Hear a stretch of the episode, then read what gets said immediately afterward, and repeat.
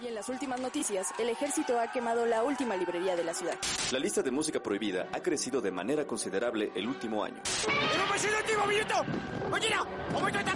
¡Contra japonesa! ¡Chico su madre! ¡Claro! ¡Ah! ¡Seguimos informando para Freak News! ¡Ah! Transmitiendo desde la capital del imperio, Freak Noob News, lo último que queda. Uh, hola amigos, sí, bienvenidos sean a Freak Noob News, su podcast de Cultura Nerd. La saluda al Rico cada semana y en esta ocasión estamos aquí reunidos desde la casa de Ilúvatar para todos ustedes para hablar de nada más y de nada menos que de Cyberpunk Ed Runner. Esta historia basada en el videojuego de eh, Cyberpunk 2077 desarrollada por CD Projekt Red y que en esta ocasión cuenta con los estudios de CD Projekt Red y Trigger. En esta ocasión no estamos solos, como se darán cuenta, sino que nos acompaña nada más y nada menos que el buen y asombroso hombre bolsa. Jovenazo, ¿cómo se encuentra el día de hoy en esta segundo reintento para de, de grabación? Estamos bien, estamos bien aquí, a punto de empezar. Eh, Cyberpunk Edge Runners, que la verdad, eh, como me hubiera gustado que hubiera sido la serie del fin de año. Porque la verdad es una muy buena serie, pero ahorita vamos a hablar de eso. Y eh, hubiéramos acabado el año así genial, con una serie genial. Porque por lo menos hasta ahorita creo que no hay nada en diciembre, en noviembre para acabar. Pues. solo Pantera Negra? No, pues sí, bueno, en cuestión de anime tendríamos por ahí de finales de año, inicios del siguiente año, My Hero Academia. Tendríamos este. el fan, eh, no, tendríamos Chainsaw Man también, que se viene para esta temporada. tendríamos este Mob Psycho 100. Ah, el, final del año, mira, va a estar brutal. De eso no me cabe ni la más remota en cuestión de anime, va a estar genial. Aplausos también, creo que va a salir unos videojuegos al final del año. Pero algo que me gustó de, de esto es que salió en Netflix, o sea, es algo más. Eh, todo el mundo lo puede ver, o sea, Ok. no necesitas ser un fan de anime para que te guste, ¿no? Es más, o sea, yo dije, ay, qué padre. me gusta que no. Que Netflix, aunque lo ponga como anime. Ajá. No. O sea, como es una plataforma donde hay muchas cosas, no es como Crunchy. Yo digo, ah, pues vamos a ver eso. En Crunchyroll también hay muchísimas cosas. ¿Qué le haces al cuento? Es como. Arcane, ¿no? De League of Legends. Es como el meme que está haciendo de Netflix. Netflix. es más, yo lo siento más como una adaptación a un videojuego. Ok. Así como Netflix, cuando hace adaptación de un anime, ¿no? Y sale el Death Note live action. Ah, así todo deforme, el, el, personaje, ¿no? Ah, pero cuando sale una adaptación de un videojuego, sale el, perrito mamado, así. Sí, sí, sí. ¿Quieres otra temporada, hijo? Aquí te traigo tu temporada, mi hermano. Ah, pues, Cyberpunk, eh, este de Arcane, Arcano, este de Dota también, Castlevania, Castlevania, Dota. o sea, se lo está rifando, ¿eh? Yo dejaría de hacer series mensas y haría pura serie basada en videojuegos. Es que, bueno, también depende, ¿no? Porque Netflix, si bien es el productor, o sea, el que pide la serie, pues mm. también influye, mucho el estudio, ¿no? Los que están involucrados. Sí, obviamente la, licencia detrás de esto. Y hablando de. Ajá. Pero pues hasta ahorita. ¿Cómo decirlo? No ha sacado una mala calificación. No, no, la verdad, ahorita. sabe en qué gastar bien. en cuestión de animación. Sí, y. En otras cosas no sé, pero en cuestión de animación sabe en dónde va el dinero. Aquí pues, estoy convirtiendo rapidísimo esto. Estamos en vivo desde el YouTube. Listo. Este. Como se darán cuenta, pues estamos en vivo desde YouTube. Eh, eh, dije, bueno, pues vamos a ver cómo funciona, cómo nos va en esta ocasión. Eh, regularmente solemos transmitir en el YouTube morado, pero pues dijimos, va, vamos a hacer, a ver si funciona dominguito de stream, ¿no? Aquí en YouTube podría funcionar, podría estar chido. Vamos a ver qué tal, qué tal nos va con esta transmisión y si vemos que nos va chido, bueno, pues los dominguitos podríamos dedicarle, ¿no? Aquí la transmisión justamente a YouTube, si no, pues nos regresamos a la plataforma morada y no hay problema. En esta ocasión, pues, eh, mi querido hombre bolsa es este, el, el gran caballero que se ha a- aventurado a ver esta serie, que de hecho yo como les estaba... da- Estás respirando medio intenso en este momento, no sé si tienes el, el micrófono en la nariz, pero suena, suena medio hardcore la, re- la respiración. Es que estoy emocionado. Te excita. Mira, César, estás bienvenido. Dar Darces, bienvenido aquí a, a Es que YouTube. no está la araña de los cómics para que diga, me corro. Me corro. Y este. Aquí, aquí hay que tener más cuidado porque es YouTube. Ah, sí, cierto, sí, sí, sí. Aquí hay que tener más cuidado. Hay que hablar más tranquilito. Y muchacho, tus redes sociales, la gente dónde puede encontrarte. Claro que sí, ustedes me pueden encontrar justamente en esta plataforma como el, eh, bueno, no, este, ajá, como el asombroso hombre bolsa y, eh, mira, es más voy a escribir algo aquí en el chat. Hola, Hols, escribí mal. Ahí me pueden está. encontrar como el asombroso hombre bolsa y me pueden encontrar en Instagram como hombre.ebolsa. Ahí, pues, para los que están en el chat o para aquellos que vayan a ver esto en retransmisión, pues la persona que escribió el asombroso hombre bolsa y que puso Olds, vayan a, a seguirlo en su canal. Eh, bienvenido, Roy Garbaz. Gracias por agregarte aquí al chat. El buen Darces, que nos sigue en todo el multiverso también. Muchísimas gracias por andar por acá. Que nos dice: Yo también me vi Cyberpunk anime, me encantó. Lo vi de un solo día y me encantó. La historia mucho mejor que el videojuego. De hecho, de eso estaremos platicando el día de hoy. Yo también la vi en un solo día. O sea, fue maratón de. ¡Ya salió! Y fue de. ¡Oh! Está buenísima. Gente Y que no luego. tiene nada que hacer, obviamente. Pues es que está cortísima, güey. Pero es que, pues, ¿a qué? La- al señor le gusta poner pretextos diciendo que está larguísima. Son 10 episodios. Pero 10 Diez. episodios de 20 minutos cada, cada uno. Así que en una hora ya te viste pues, 3 ¿qué es episodios. esto, Breaking Bad? Ah, en una hora ya te viste 13 capítulos. En dos horas ya te viste 6. En tres horas ya te viste 9. Así que dura 3 horas y media, ¿no? O sea, o 4 horas. Y eres de los salvajes que también lo ve con el intro y el outro y todo eso. Que por cierto, el intro brutal ahí de los Franz Ferdinand. No manches, me acordó de mi secundaria cuando como me mamaba esa banda. Y al volverlos a escuchar, yo dije, oye, ese sonidito me llama la atención, me suena muchísimo. Yo no me acordaba que ellos iban a hacer el soundtrack y dije, no manches, es, es Franz Ferdinand. Y ya cuando vi, ahí, canción tal de interpretada por Franz Ferdinand. Ah, no mames, mi, mi infancia regresó en ese momento. Muy buena.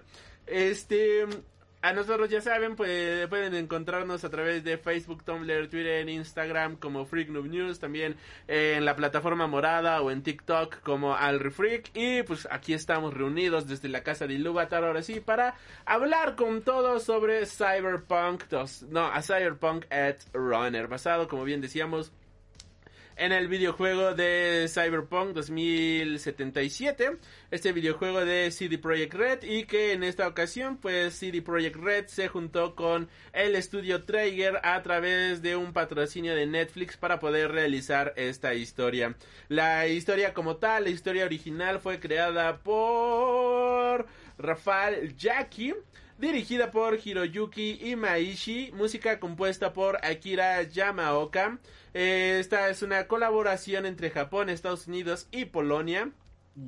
Eh, como tal fue una serie que se grabó 100% en japonés y pues ya posteriormente tenemos los diferentes doblajes. Productores ejecutivos y productores tenemos a Rafael Yaki, Dylan Thomas, Taiki Sakura y Yoshiki Usa. El, anima, el estudio animador en esta ocasión fue Studio Trigger y el distribuidor fue Netflix. La serie fue lanzada a nivel mundial el pasado 13 de septiembre de este mismo año y como tal la historia pues es un spin-off de CD Projekt de Cyberpunk 2077 dúo con 10 episodios nada más y nada menos. Y pues pues nada, ¿no? Cada uno de los episodios lleva por título Let You Down, Like a Boy, Smooth Criminal, Look You, All Eyes on Me, Girl on Fire, Stronger, Stay, Humanity y My Moon, My Man. Que de hecho es el episodio más largo con 26 minutos y 54 segundos de duración. Pero, pero, pero... 7 minutos serán de puro intro y puro ending, así que volvemos a lo mismo, 20, El 19 punto negativo minutos. es que son 10 Es que son 10 episodios. Entonces en el futuro ya necesitamos ser más condensados. Sí, pues, pues jóvenes, ¿Qué tal? ¿Cómo? Primero que nada, tú ya habías jugado algo de Cyberpunk, habías leído uno de los cómics de Cyberpunk, ¿ya conocías algo de este mundo o llegaste completamente virgen a, a Ed Runner y cómo fue tu experiencia, muchacho? Igual para la gente en el chat que nos guste comentar todo, queremos saber a ustedes si ya habían jugado algo o qué, Oh, qué, qué onda, ¿no? Eh, no he leído los cómics de Cyberpunk, la verdad, es más, ni siquiera sabía que tenía cómics. Eh, pero me empapé mucho del videojuego, o sea, yo quería, eh, sí quería jugarlo, o sea, sí está, es más, aún sigo yo intrigado, no lo he jugado. Pero era, es uno de esos videojuegos que, si te gustan los videojuegos, a fuerza lo escuchabas, o sea, ya lo estabas escuchando. Es que Cyberpunk, es que este, el Keanu Reeves también sale ahí en Cyberpunk. Y que ah, ten- tiene su guiño ahí en el videojuego, te digo, en el anime también. Ujú. Es que es que este Keanu Reeves lo está promocionando y todo eso. Y, y no parabas de escucharlo, o sea, no parabas de... Eh...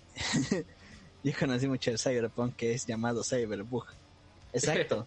Eh, una de las situaciones que había es que como lo pronuncian- promocionaban tanto, levantó mucho esas expectativas. O sea, yo en lo personal, a mí me las levantó. Yo dije, ah, Play 4, porque pues obviamente Play 5 es carísimo y ahorita subió de precio más. Y Xbox, sí me gusta Xbox, pero pues obviamente yo quiero el, el paralelepípedo, el Xbox Serie X One X. o sea, el que no, el que no parece una consola. el refri. Ajá. Y, y yo dije, no, pues para Play 4 lo compro, ¿no? Por algo va a salir para Play 4. Entonces, eh, sale el juego y empiezan Y a ver mamó. los problemas, ¿no? Empiezan a ver esas fallas, esos bugs. No es un juego. Y yo creo que hasta ahorita es algo que sigo sosteniendo, aparte de que haya parches y todo eso no es un juego para la generación anterior, no es un juego para, para la generación de Play 4 ni de Xbox X. Eh, es un juego para la siguiente generación, Play 5, Xbox Series X y este obviamente PC, PC potente. No, no lo que, no con lo que estamos transmitiendo. Si yo, si yo juego esa madre, esto explota. Aquí me mato por. Pero no. Y, y a pesar de que no lo jugué, yo veía muchos videos de, de jugadores, vi a los tres gordos. Eh, tres gordos, palabra que no puedo mencionar porque YouTube. este de... Vi a los tres gordos jugar y... 3GB. me pareció- Ajá, 3GB. Vi a ellos jugar y dije, ah, está muy padre. Igual vi la, la reseña de Dayo, de cómo él plantea eh, el juego de Cyberpunk. Y la verdad es una reseña muy interesante. Que habla obviamente sobre tanto del universo como del videojuego. Pero pues todos llegaban al mismo punto, que es un juego que sí está muy padre, sí está genial. Pero en lo personal yo siento que fue...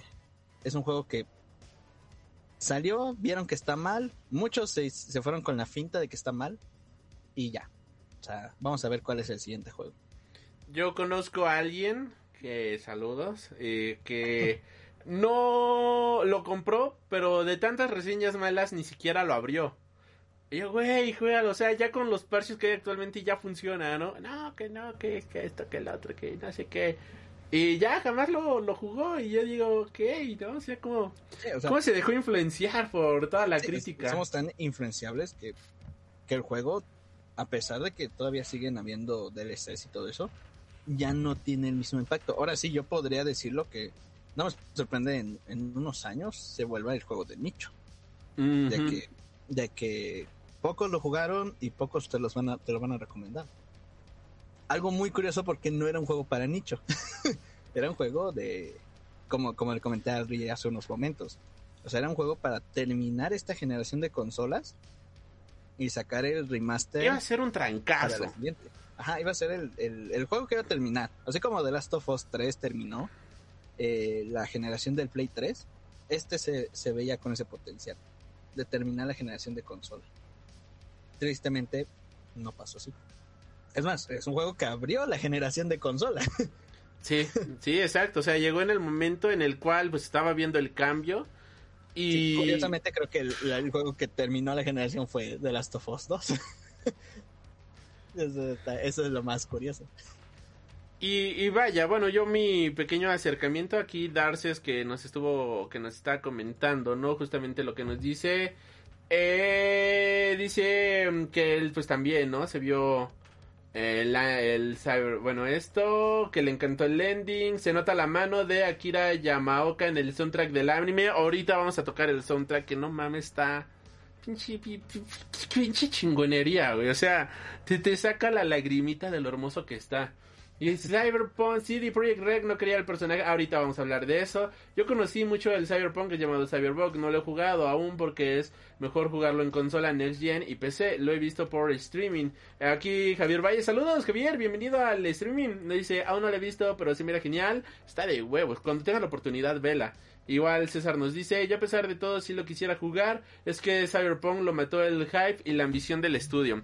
Fíjate que yo tan, bueno, yo no lo he jugado, pero eh, tengo un amiguito aquí, el buen este Dimexplay, que dudo que esté viendo esto, pero también saluditos. Y fíjate que este cuate subió, él sí tiene una PC bastante cerda, o sea, está muy buena su PC. Y yo estuve viendo el gameplay con él y no manches, o sea, sí está no, no, no. En PC no tenía muchos bugs el videojuego. De hecho, era algo que mencionaban bastante. Que no había realmente bugs en PC, salvo en PlayStation, que fue el gran problema, el PlayStation, justamente. Y que explotó. Y, y yo vi la historia y quedé completamente fascinado. A mí, así hay un género que me encanta, es la ciencia ficción. Y sí hay un subgénero que también me mama bastante. Y creo que ha quedado bastante claro, claro a lo largo de toda la existencia de este podcast. Es el género del cyberpunk. El ver cómo retrataba justamente una compañía multimillonaria, creadora de The Witcher y creadora de otros tantos jueguitos. Eh, este género era algo que me llamaba muchísimo la atención y el resultado la verdad es que resultó siendo algo bastante favorable, bastante bueno, bastante enigmático. Me gustaba muchísimo en este sentido justamente la manera en la cual pues podíamos ver este mundo completamente decadente, veíamos este mundo donde si no tenías conexiones, donde si no tenías absolutamente nada eh, a favor tuyo, si no, si no eras un blanco privilegiado, eh, pues ya valía tres hectáreas de reata, ¿no? Porque te iba a ir de la fregada. Y bueno, vimos el gameplay, lo disfrutamos y demás. Posteriormente, CD Projekt Red en compañía de Titan Comics empezó a sacar, ah no, en compañía de Dark Horse comenzó a sacar varios cómics. Y eh, empecé a leer esos cómics. Sacó este el más nuevo, Blackout, que de hecho ya preordené. Este sacó este uno tal cual Cyberpunk donde amplían un poquito más del universo. Teni- tuvimos el cómic de Cyberpunk Team Trauma o Trauma Team que es donde ves el sistema de salud de Cyberpunk pero todo más explicado. Y lentamente empecé a quedar fascinado de este universo que nos presentaban a través de las viñetas, vaya. Si bien el videojuego era bueno y entretenido, todo lo que ocurre alrededor de Cyberpunk, a mí en lo personal, Todo, todo el lore es mejor. todo el lore es completamente mejor. Y es que en el videojuego, digamos que ya eres tú en este universo, ¿no? Ya eres tú justamente en esta realidad. Ya no hay más que hacer. Ya, ya estás ahí y se acabó el asunto, ¿no? Ya se jodió absolutamente todo. Pero con- conforme empiezas a conocer, a ver, eh, existe el Trauma Team, ¿qué es esto? A ver, ¿en qué consiste? Y descubres que es un equipo de médicos, pero bien hijos, bueno, un equipo de salud, de lo más hijos de su bendita madre, que, que te quedas pensando en, güey, o sea, estoy viendo aquí el sistema norteamericano donde si te da una pequeña gripita ya tienes que embarcar tu casa de lo caro que es subsistir en este sistema, ¿no? Y el nuevo Blackout, no sé de qué trate, te digo, ya lo acabo de preordenar, de hecho apenas esta semana lo preordené, llega creo que para diciembre. Y es así como lentamente me fui empapando de Cyberpunk Edge Runners. Posteriormente, digo, de Cyberpunk 2077. Y ya así es como, pues, era un universo que a mí ya me gustaba, que yo veía de una manera bien atractiva, porque incluso de cierta manera, eres, este universo es un reflejo de la sociedad que vemos actualmente. Los gobernantes de estos universos, la corrupción que existe con ellos, la manera en la cual se maneja la mafia y y, y los traficantes que existen en esta mm, realidad. Es como, güey, es que estoy viendo las noticias. la palabra de la traficante. Ajá, la traficante, sí, sí, sí. Pero que empieza con AR. Y este. Y, y el ver justamente cómo. cómo lo desarrollan, a mí, a mí en lo personal, se me hizo brutal. O sea, a mí se me hizo brutal, brutal, brutal, brutal, brutal. Y el ver reflejado eso en el anime de nueva manera fue de, dude, Netflix está en otro maldito nivel hablando de animación. Netflix está en otro punto, o sea, no sé. recordemos este meme en donde dice Netflix solamente sabe hacer dos tipos de series. Obras maestras o pinches porquerías, ¿no? Y eso queda demostrado con esto, ¿no? O sea, habla antes de empezar en directo, tenemos que Netflix haciendo adaptación de un anime. Y tenemos esa madre llamada Death Note. Tenemos esa basofia llamada este Kobo Bebop. Tenemos a Netflix adaptando a live action. Por ejemplo, Resident Evil es de Ay, Santa Madre de Jesutan, que estábamos viendo. Pero Netflix animando un videojuego es, no mames, como bien decías, se ponen filosóficos. Se ponen filosóficos, sacan toda la casta, sacan absolutamente todo. Y es como, güey, o sea, ¿qué, qué pedo con Netflix? Está volando la barda. Ah, y... Sabe dónde gastar el dinero. Sabe dónde gastar en animación. Exactamente. Y nos demostró una historia 100% cyberpunk. Y creo, sin temor a equivocarme, que todo lo que va a venir relacionado con Cyberpunk va a quedar como un hito para las demás generaciones. Llámenme mamón, llámenme mamador, como, pero ya el tiempo pues verá si me dio o no me dio la razón. Yo siento que Cyberpunk, como bien mencionábamos hace rato, es como el Blade Runner de nuestra época. Y ahorita pues entraremos más a detalle. ¿Algo más que quieras agregar, mi querido este hombre bolsa, a toda esta introducción? No, pues como es una introducción.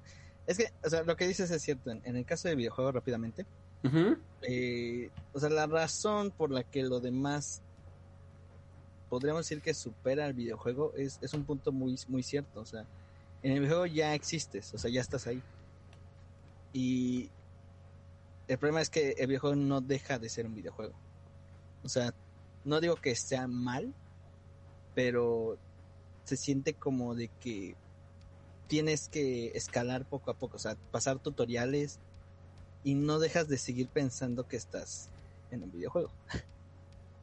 Es más, a mí me hubiera gustado que, hubiera iniciado como, como Fallout 3 o como Skyrim, ¿no? Algo... Eh, me gusta más como Fallout 3, que desde niño estás en el en el yelmo, domo, no me acuerdo qué, pues estás bajo tierra y vas creciendo poco a poco en Fallout 3 hasta que llega un punto en que eres adulto y pum, la sociedad que había dentro de eso se destruye. hasta haces tu prueba de qué es donde, a dónde debo de ir yo, según este de Fallout, ¿no? Entonces, eh, me hubiera gustado que hubiera empezado así, pero el juego es más directo, ¿no? O sea, te quiere impresionar al momento. Que no era necesario, porque ya, de todas maneras, Cyberpunk sabemos que va a ser impresionante. O sea, tenemos tanta cosa detrás de Cyberpunk que sabemos que nos va a sorprender. O sabemos que va a haber algo que nos va a impactar.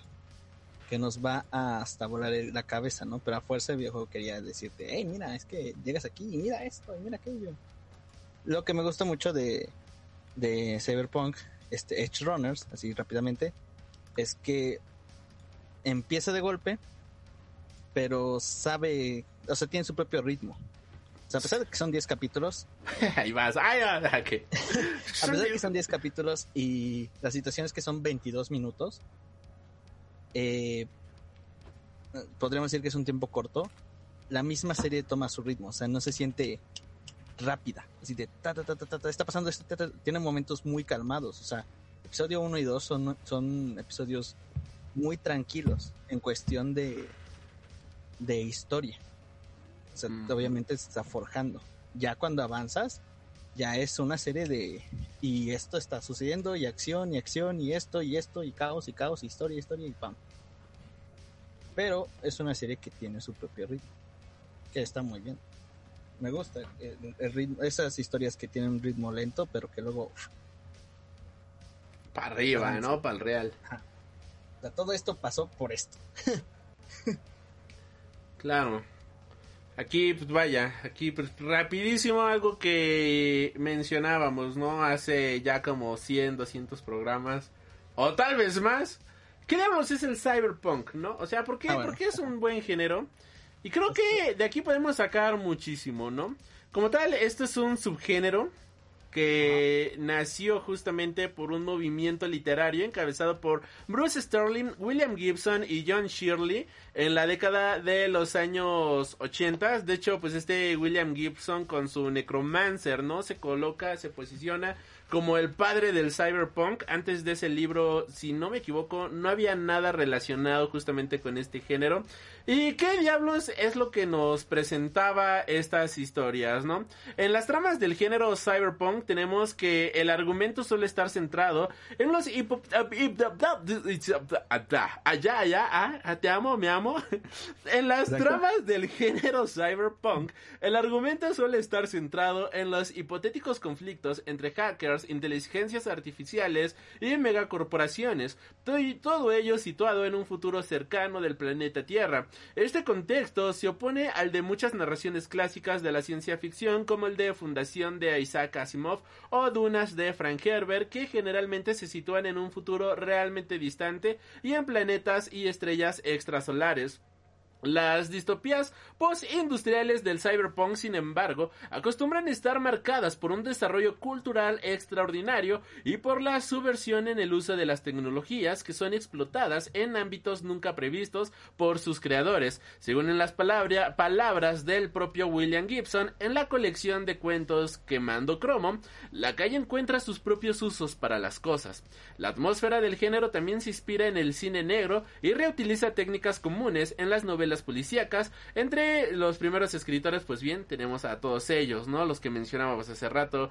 William Gibson, Bruce Sterling, Pat Callaghan, Rudy Rooker y John Shirley. Una pequeña diferencia que existe justamente a diferencia de la ciencia ficción de la nueva ola que importó en su seno las técnicas y las preocupaciones estilísticas preexistentes en la literatura y la cultura, el origen primigenio del cyberpunk se sitúa en la ciencia ficción antes de que aumentara su popularidad a comienzos y mediados de la década de los ochentas.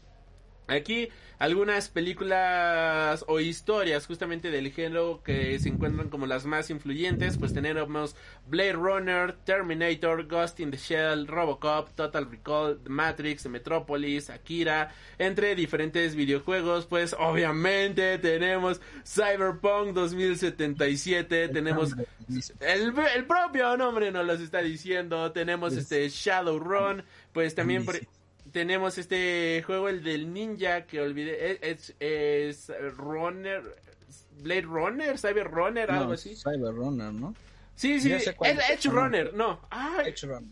sí, un videojuego de un ninja que cobra, recobra la memoria y tiene que subir hasta lo alto de una sí, torre. en primera para- persona, ¿no? en pri- Ajá, y que está de tetas, pero eh, está súper difícil también. Muchísima, muchísima parkour digital que sí te, te aumenta a unos niveles de dificultad muy buenos.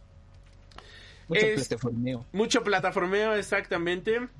Eh, para acabar con esto, la escritura del cyberpunk, la mayor parte de la acción ocurre en línea en el ciberespacio, atenuando cualquier frontera entre la realidad y la realidad virtual.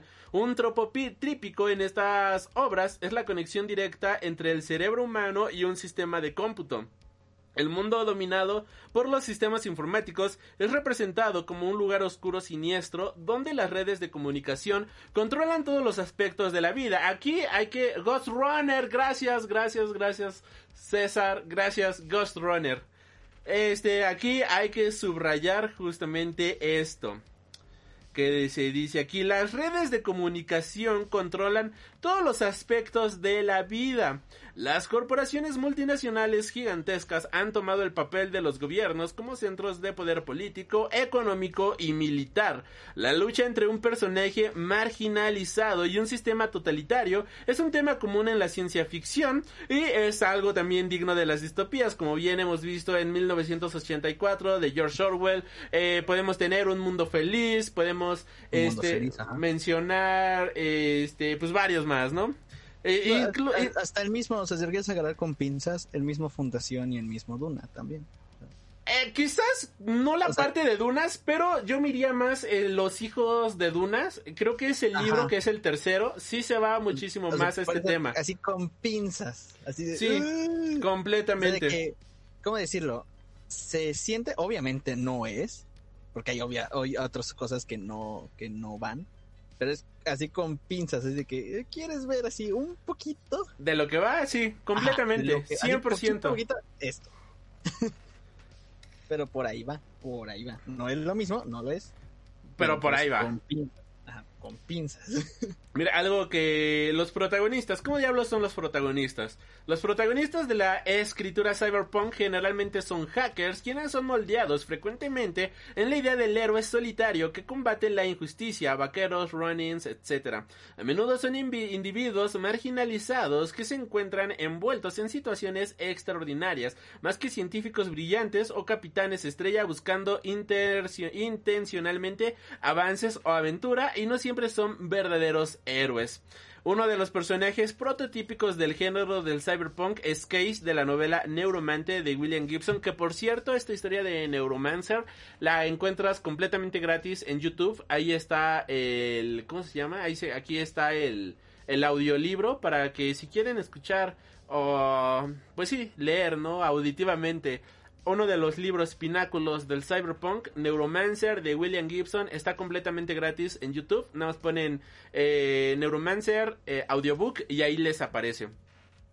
En este caso, Case es un vaquero de la consola, un hacker brillante que traiciona a sus socios del crimen organizado, robando su talento con una lesión que lo deja lisiado, infligida en venganza por sus socios criminales. Case recibe una esperada única oportunidad en la vida de ser curado con asistencia médica experta, pero a cambio de su participación en otra empresa criminal con un nuevo equipo. Como Case, muchos protagonistas del cyberpunk son manipulados, puestos en situaciones donde tienen poca o ninguna opción, y aunque ellos pueden verse en esto, no necesariamente llegan a estar más lejos de lo que previamente estaban. Estos Ah, ¿cómo antihéroes, criminales, parias, visionarios, desertores e inadaptados, no es... Ajá.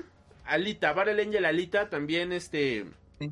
Me- Cuando empe- empezaste a hablar de eso dije, Alita.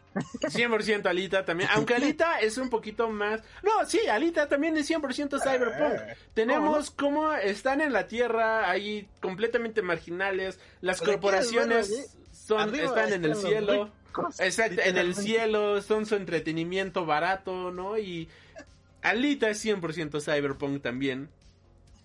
Y como ya para cerrar esto, eh, como bien decíamos, todos estos personajes criminales, desertores, inadaptados, no experimentan el camino del héroe que bien describía Joseph Campbell, no confundir con el camino del héroe de Mr. X, sino que como un protagonista de la epopeya homérica, una novela de Alexandre Dumas. Ellos a cambio traen a la memoria el investigador privado de la novela policíaca, que podría solucionar los casos más complejos pero nunca recibir una recompensa justa.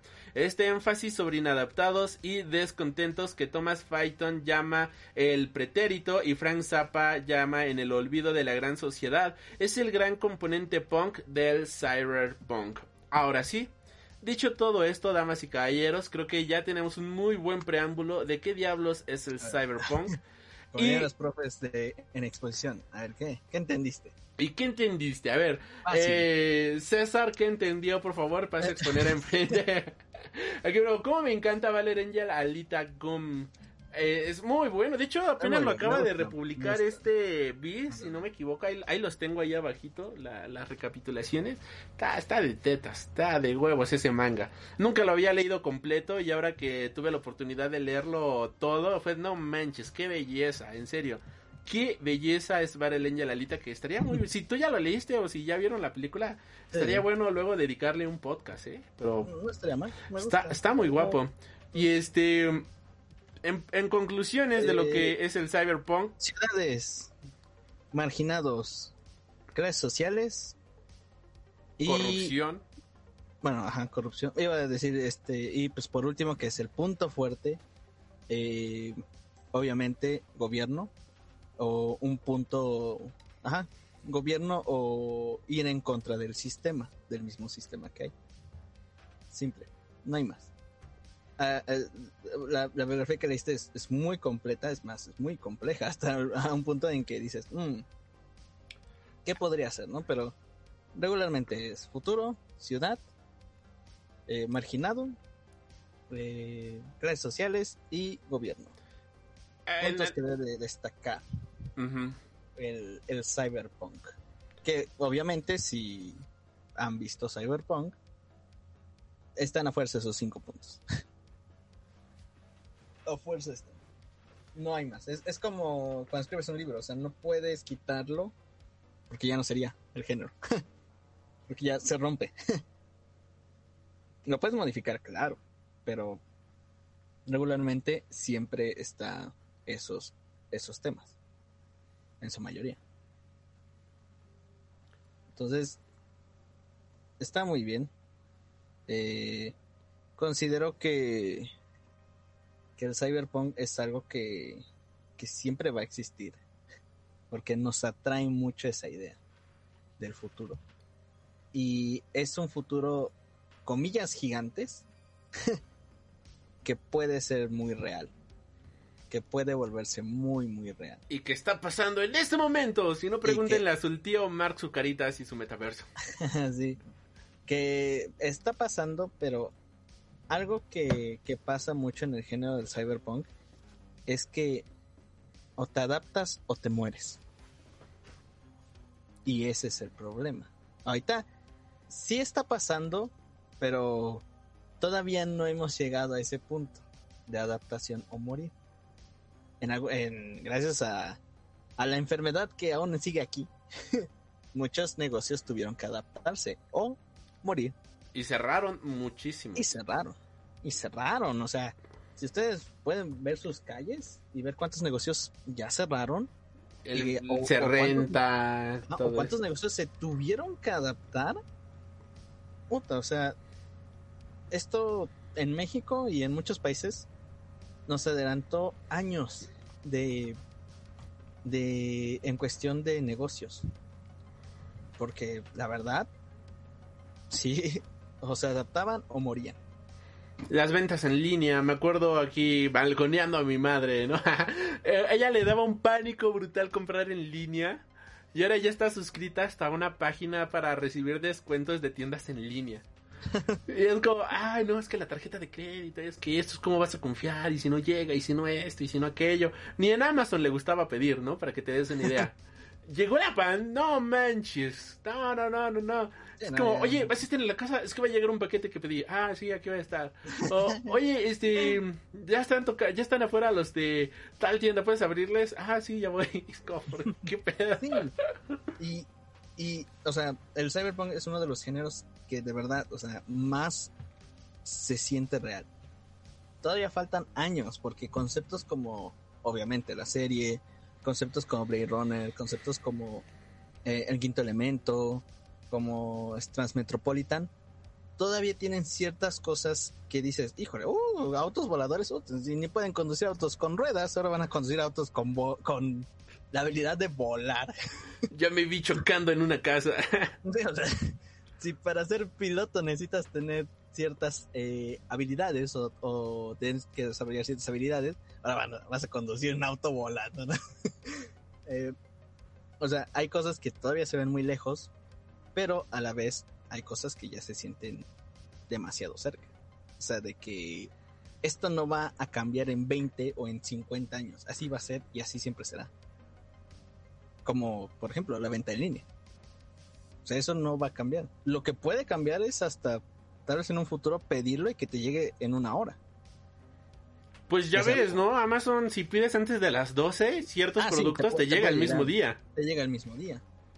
Sí, pero, o sea, cuando yo digo así una hora es de que pido, así ya llega aquí. Entonces, eh, esa es la situación. Hay cosas que no vamos a. que van a evolucionar. Entonces, es lo genial de Cyberpunk, la verdad, por eso el género me gusta mucho, porque se siente muy real.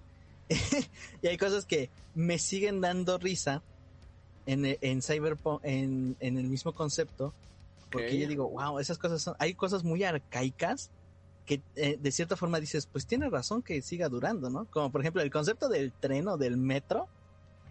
Hay muchas series o- como esta o como hay otras películas donde dices, ah, sí, metro, pues ahí hay un chorro, ¿eh? Sí, sí, sí. Hasta Final Fantasy VII, que no es Cyberpunk, pero dices, ahí está el metro. O sea, bro, Ahí están los trenes, ¿no? ay, qué chido que todavía exista el tren. A pesar de que ya estamos en un punto en el cual, en lo personal, el tren ya no, no es una de las vías más rápidas en algunos casos. Pero dices, ah, padrísimo.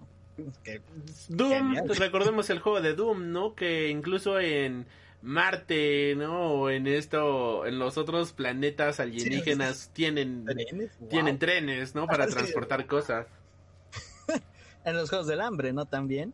Así que Ujú. el tren que conecta todos los Lo- todos los distritos todos los también. distritos, y dices, wow, o sea, no hay aviones, no hay coches, no hay nada. Tren. Trenes, sí. ir a, a tal punto, tren, a fuerza. Que bueno, también es que nosotros lo vemos, pues es que nosotros no tenemos trenes chingón, la verdad. Ajá, o sea, aquí no. Pero, no. pues, En ves, México eh, no- los no trenes hay un en- concepto de tren o metro así que digas, ah, chido. Pero o- te vas a China y pues tienen lo Sí, o sea, Japón, trenes, Corea, uh. que tienen los trenes hipersónicos. Esos trenes bala y todo eso. Ajá, exactamente, ¿no? Los que los de magnetismo y demás que los Sí, ves y es como wow. Sí, a, a lo que voy es que yo digo, o sea, aviones, tal vez autos, que ya se ven más futuristas, pero en el futuro a fuerza siempre va a haber un tren. Sí. Eso nunca se va a quitar. Sí, sí, sí. Y pues con esto llegamos ya ahora sí, Blade, Cyberpunk Edge Runner, ¿no? La historia de David Martínez, un chico con muy poco con- Pero puede haber el concepto de tren bala. pero- no, pero ya estaban haciendo uno. aquí en México. No, no, no, no, no aquí en México. O sea, iban, ya estaban viendo. Eh, es más que no me acuerdo si Musk era el que estaba viendo el concepto del tren bala. Ok.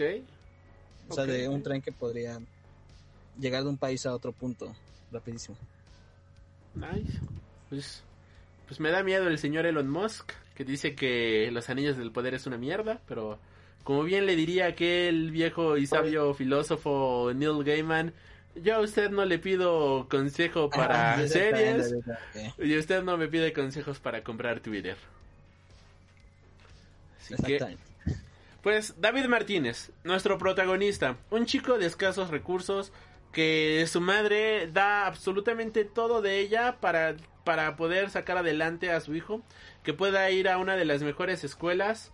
Eh, como nos dice aquí el muchacho Darces, es dominicano, el, el buen David Martínez. Y lamentablemente no, no vamos a entrar a full spoilers porque creo que sí es una serie que tienen, tienen que disfrutar. Pero por azares del destino, su vida da un vuelco de 180 grados. Tiene que abandonar la escuela no y empieza a tener una vida bastante difícil.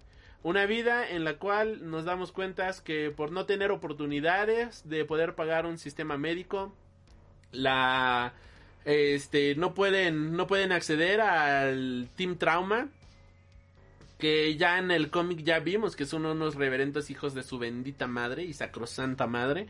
Ya nos dimos cuenta de que aquí si el que no tranza no avanza y que es una sociedad completamente decaída. ¿Y por qué mencionábamos todo este preámbulo del cyberpunk? Para entender este contexto, por qué la sociedad está tan corroída. Y algo que, vaya, yo le platicaba aquí al buen araña, el buen hombre bolsa, claro que sí, era justamente esto de que yo siento que Cyberpunk Edge Runner es un reflejo de nuestra sociedad. En donde si no tienes acceso, al menos por ejemplo en Estados Unidos, de un sistema de salud, amigo mío, este, bienvenido porque la parca viene por ti, ¿no?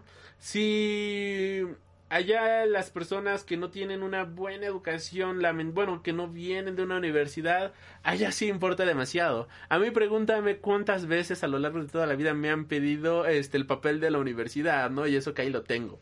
Este y te das cuenta de cómo es una sociedad bien podrida, te das cuenta cómo es una sociedad bien jodida y el mundo de las adicciones, el mundo tecnológico, cómo lentamente te empieza a destruir por Es la falta de caer. oportunidades en las cuales te encuentras. Como bien dices, es muy fácil Es muy caer. fácil caer. Y ese es el, como que la chispa de, del mismo cyberpunk. Porque o eres rico O eres rico. nadie. Porque aquí estamos sufriendo con clase media baja, media, media alta. No, no, no, no, no, no.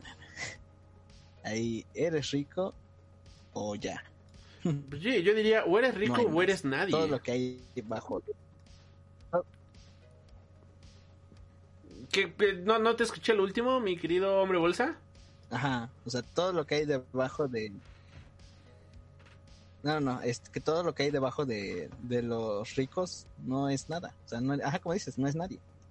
Los ricos en, cuestión del cyberpunk no te ven. O sea, eres cero.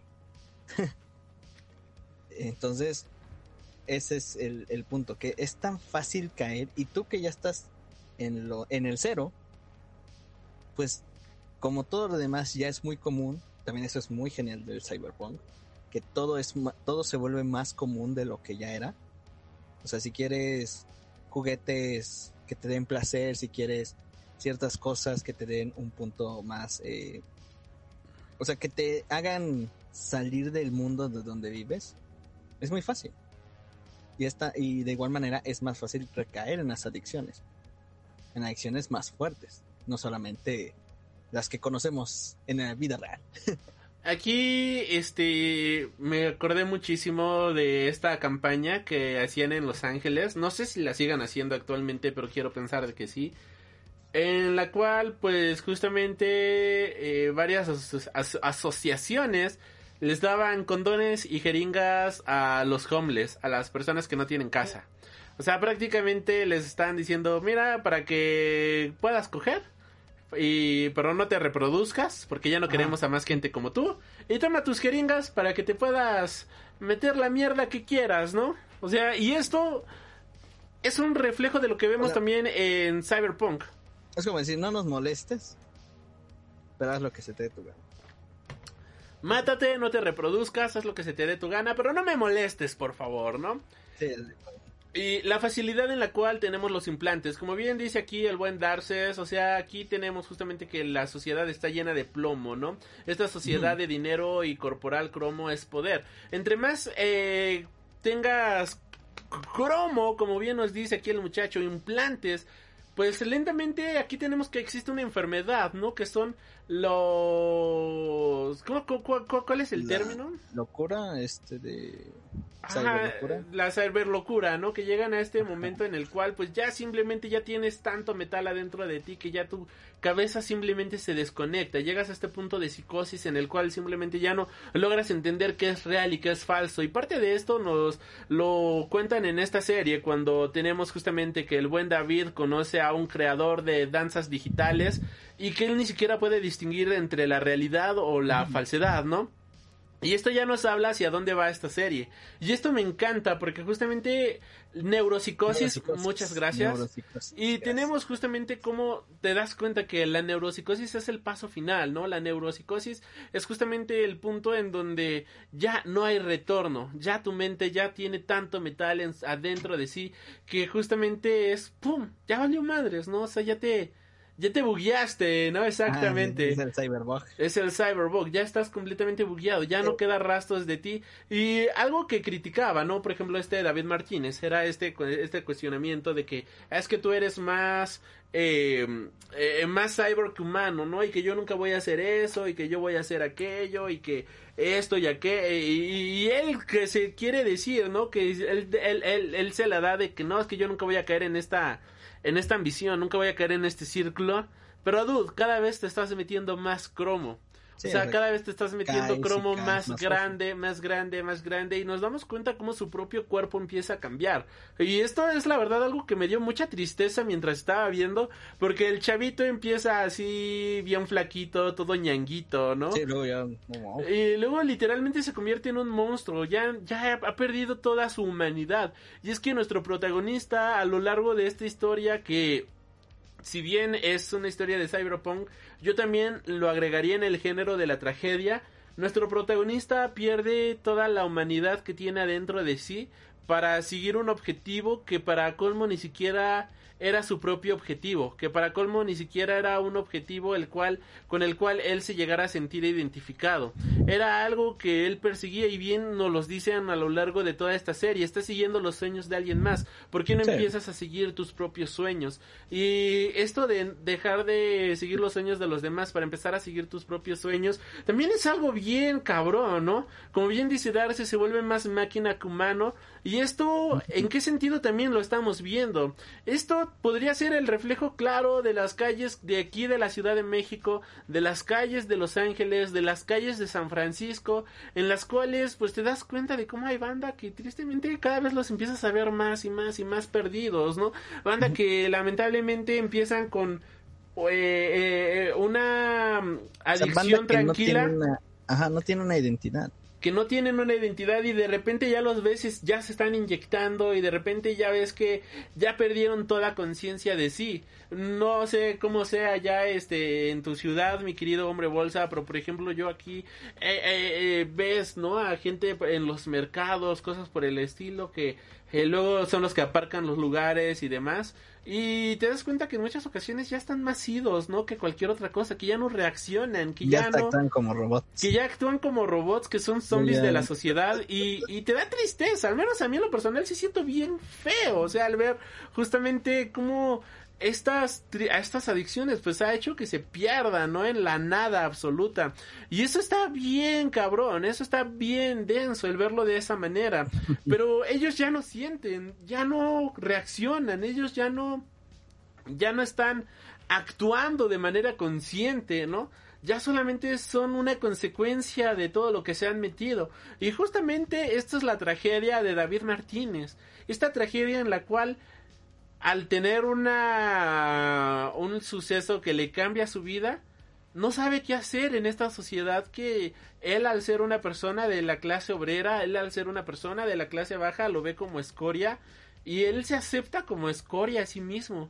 Y me da tristeza porque él tenía el sueño de viajar a la luna y que de hecho es un final bien trágico que no sé a- si a ti te pasó, pero al menos a mí sí me pasó, este que sí me sacó la lagrimita el ver cómo jamás logró llegar a la luna y cómo una de sus mejores amigas sí lo logró.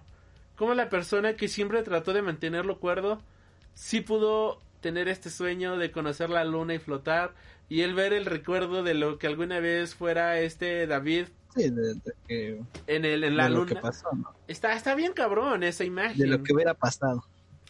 Güey, eso, eso está bien cabrón. Y también la otra, cómo este cuato, este vato empieza con un implante fuerte, llamémosle droga, llamémosle implante, pero empieza con uno fuertísimo y se da cuenta que lo aguanta. Se da cuenta que su cuerpo no reacciona como reaccionaría el cuerpo de alguna otra persona común y corriente. Y de ahí dice, ah, si mi cuerpo aguanta esto, entonces puedo aguantar algo más, ¿no? Y ese es el gran error luego de cuando te das cuenta que alguien empieza a caer en ciertas adicciones. Que dices, ah, ¿Puedo pues aguantar? Pues aguanto más. aguanto más. No, no sé si tú ubicas el podcast, más. el podcast del. YCK, ¿no? Que, que dice, está mal visto escupir hacia abajo, pero si escupes Ah. hacia arriba está bien visto, ¿no? Bueno, pues él una vez tuvo una invitada que dice justamente, no, y es que yo ya me he hecho como 20 porros porque con uno ya no, ya no, ya no me, ya no me hace efecto, ¿no? Es como, güey, estás consciente de que... Y- y piensan que es muy normal, así. O sea, no es normal. Ya le has metido tanta droga a tu cuerpo Ajá, o sea, que ya no reacciona con una cantidad pequeña. Ya tienes que ir a cantidades más grandes y más grandes y más grandes. Y lo mismo vemos reflejado aquí en Cyberpunk. Y eso está bien denso. La manera en la cual tenemos estos paralelismos de la sociedad con la realidad.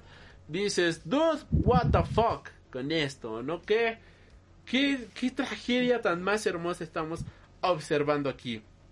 Aquí, este, antes de cederte el micrófono, rapidísimo, pues nada más este César nos dice, recuerdo el momento en el que Tanaka conoce a David y le dice no desperdicies tu vida, que le daba una nueva oportunidad, pero el sueño de bajar a la luna era de Lucy. David nunca tuvo un sueño propio, quería cumplir el sueño de su madre y luego el de Lucy. En eso sí, tienes razón, una persona que Sí, pero- jamás tuvo una identidad propia, Ajá. pero, ajá, ajá, mi querido O sea, hombre de todas maneras, ese era el problema. Que el cuate ni para adelante ni para atrás.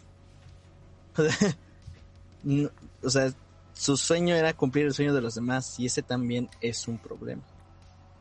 O sea, no saber qué es lo que tú quieres y en la primera oportunidad aceptar las cosas que, que te llegan también no es así como que de una persona saludable, ¿eh? Porque él sin dudarlo, él así rápidamente, ah, sí, me uno a ustedes, chicos. Pues ustedes son cyberpunk, ¿no? Continúa. O sea, Ah, ok. el punto es ese. El Eh, joven pierde la identidad y también, o sea, está padre so- cumplir el sueño de los demás, pero también cuál es tu propio sueño. O sea, conclusión. Sí, este... Y pues ya, o sea, exactamente, ¿no? O sea, aquí tenemos el conflicto de que se me desconfiguró la imagen del hombre bolsa. Vamos a ponerlo aquí chiquito, bonito, todo guapo, mira el muchacho. De Navidad. Feliz Navidad, claro que sí, que ya está todo lo de Navidad. En esta en este multiverso llamado realidad, pues ya estamos en épocas navideñas y ¿por qué es importante seguir tus propios sueños y tener tu propia identidad, no? O sea, creo que también nuestro personaje no lo pedía, nuestro protagonista no lo necesitaba, pero también esto aquí Roy Garbaz dice, "Todo bien, sí se escucha. Perfecto, muchísimas gracias. Una disculpa justamente por este este dilema, por esta pequeña caída que tuvimos con este servidor, pero pues ya vamos a ya iremos mejorando y perfeccionando esto semana con semana. Eh, porque es importante tener tu propia identidad. Sonará mamada, sonará así a este a, cuento barato, pero siempre no puedes vivir el sueño de los demás, ¿no? No me acuerdo, creo que fue, ¿no? En- recientemente en este episodio o en el episodio pasado de El Señor de los Anillos o en una de las series que están actualmente que el padre le pide al hijo, ¿no? Que siguiera su camino y él le dice es que no puedo seguir siguiendo tus sueños, no puedo seguir siguiendo este lo que tú quieres. Yo necesito tener mi propia identidad, yo necesito tener mi propia este forma, ¿no? Yo necesito tener mi propia vida. Esos son tus sueños y no tienes que poner por qué metérmelos a mí. Y cuando vemos que una persona solamente se dedica a tener a seguir los sueños de los demás, se vuelve alguien sin identidad, se vuelve nada más ahí como un goal va- vagando en esta realidad que al final de cuentas cuando esto se detiene, ¿quién eres, no? ¿Qué es lo que te hace a ti? Sí, como Luffy, yo lo, yo lo leí. ¿Qué pasó? Sí, la leímos. dueño. es que vos tener tu propio dueño. Como Luffy. Como Luffy, que le encanta Te- tener, tener tu propio sueño. tener tu Está propio sueño como Luffy. Y este, No, pero sí, porque es que al final, cuando cumples el sueño de los demás, y si es que lo cumples, o sea, sí vas a tener tu satisfacción, lo logré. Pero siempre pasa el... ¿Y ahora qué? ¿Qué sigue? ¿Ya se acabó? O pregúntate quién eres, qué es lo que te hace a ti, quién eres tú. ¿Realmente esto te satisface? ¿Realmente quién eres representa tu propia identidad? Y cuando no representa tu propia identidad, cuando no sabes tú ni siquiera quién eres, es que entonces te vuelves una persona realmente moldeable. Sonará mamada, pero te vuelves un títere más de los sueños y estarías cumpliendo los sueños de alguien más. No estarías cumpliendo tu propia historia. Y es por eso que también los personajes del cyberpunk se vuelven interesantes. Porque como bien decía este resumen que leíamos, no son justamente héroes ellos. Ellos no son los protagonistas de su propia historia.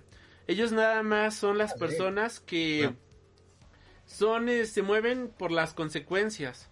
Son el resultado de un montón de consecuencias que los lleva a las diferentes decisiones que tomaron en su realidad. Pero cuando dejas de ser el resultado de las consecuencias, no, no eres nadie.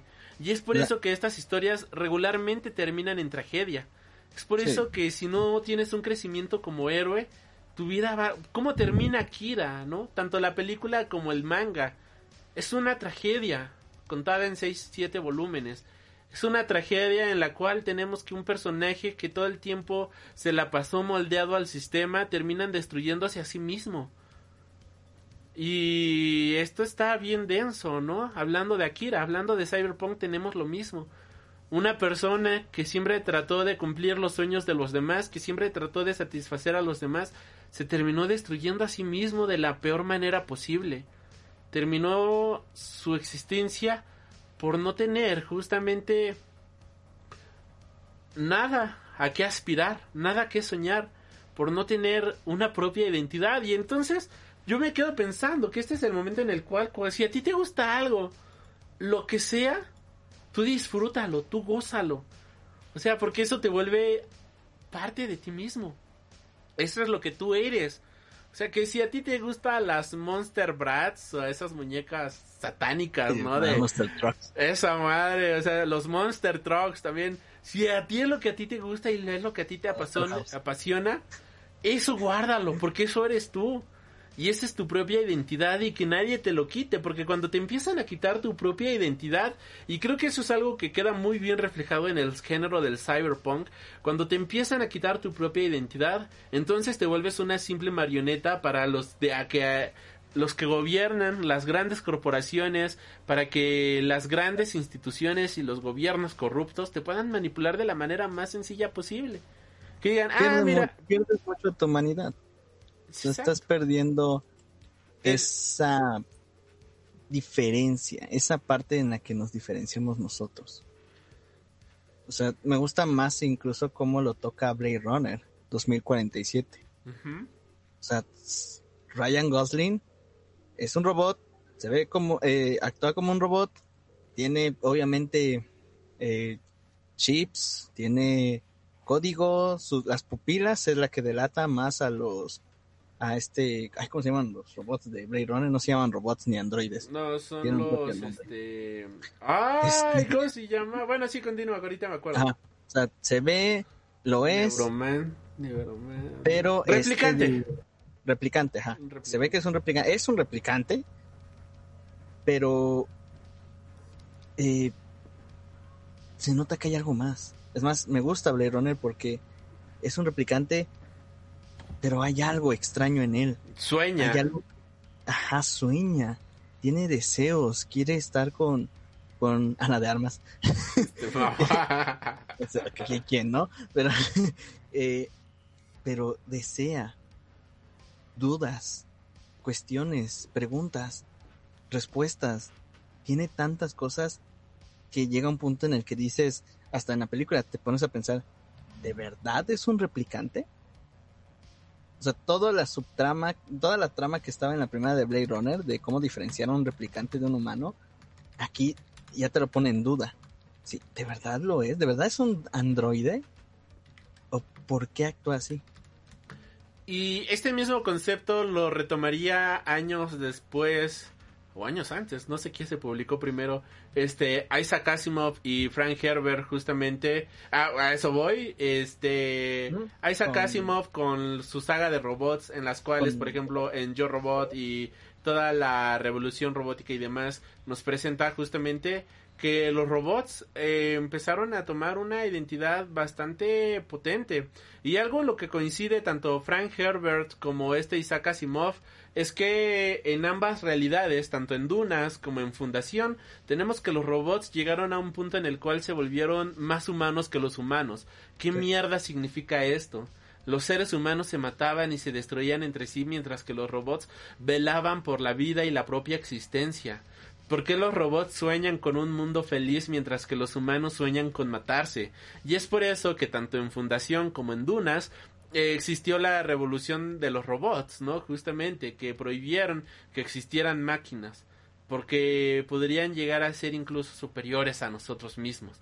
Llegaron a un momento en el cual nosotros terminamos siendo los monstruos y ellos terminaron siendo los seres perfectos a los cuales aspirábamos.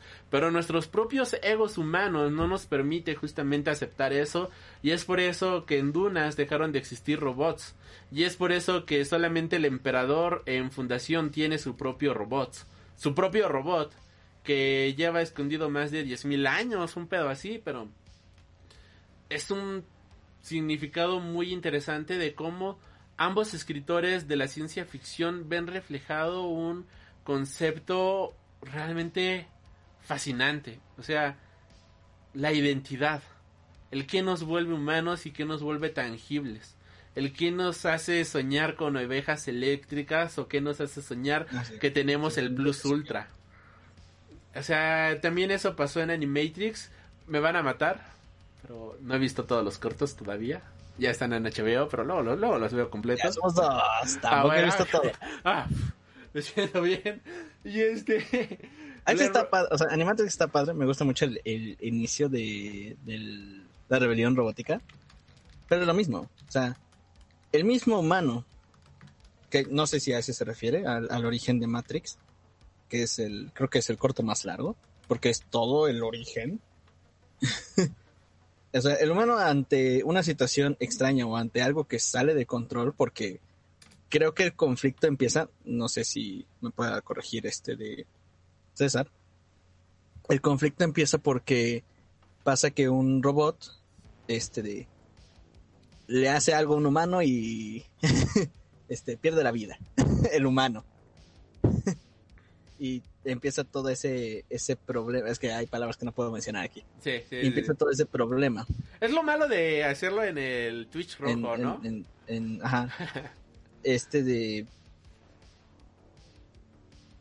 ajá ese ese, ese, ese corto de, de Animatrix es el segundo renacimiento entonces ante esa situación ante ante la humanidad ve que los robots ya desobedecen los protocolos o sea no las reglas de Asimov las tres leyes de la robótica sino que empiezan a desobedecer los protocolos Que de hecho son cuatro, ¿eh? Si, si nos Ah, vemos bueno, bien mamadores, spoilers hay cuatro reglas leyes de la de la robótica. De tres leyes de la robótica hasta ahorita no Ajá.